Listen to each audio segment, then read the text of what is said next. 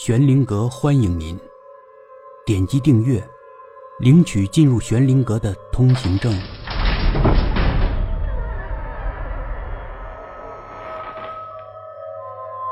人之妖第三集。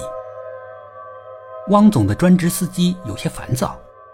星期天的一大早，汪总突然给他来电话，让他立即出发。他们要去一趟几百公里外汪总的老家。口气还是那么不容置疑。本来这是个星期天，司机预先还是有自己安排的，但汪总的口气是那么不容商量，司机也就不敢抱怨什么。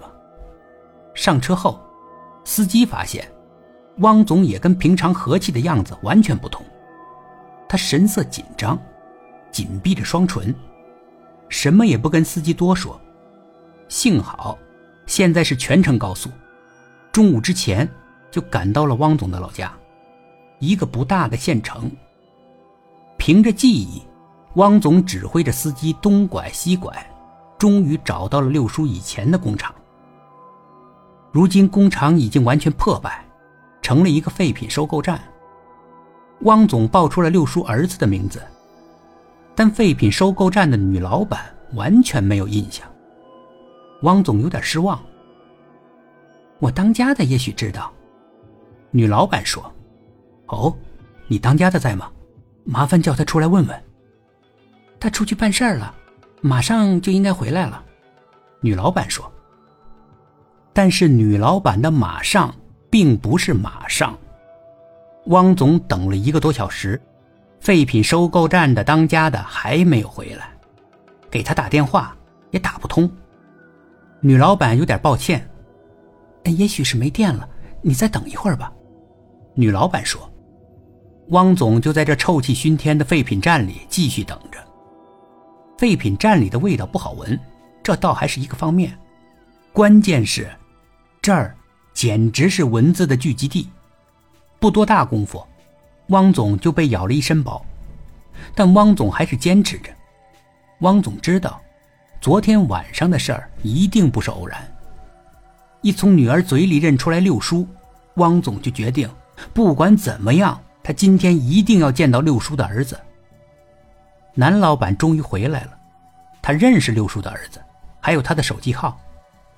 啊，他还有几样东西放在我这里，所以啊，我存了他的手机号。什么东西？啊，就是厂里面以前的破设备呗。我建议他按废铁卖了算了。好歹也能卖几个钱，但他不同意。他说他能找到买家，但是几年了，他也没找到买家。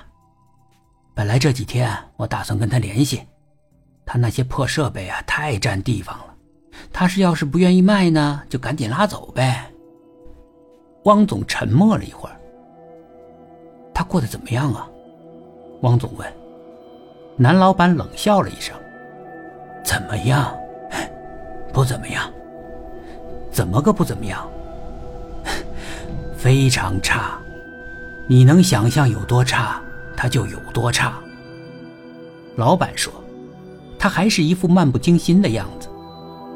汪总突然想起来，他公文包里还有包烟，他自己不抽烟，但他也准备了一包好烟，方便应付一些场面。汪总拿出来那包好烟，抽着烟。男老板的态度明显好了很多。本集故事播讲完毕，点击上方的订阅，订阅不迷路。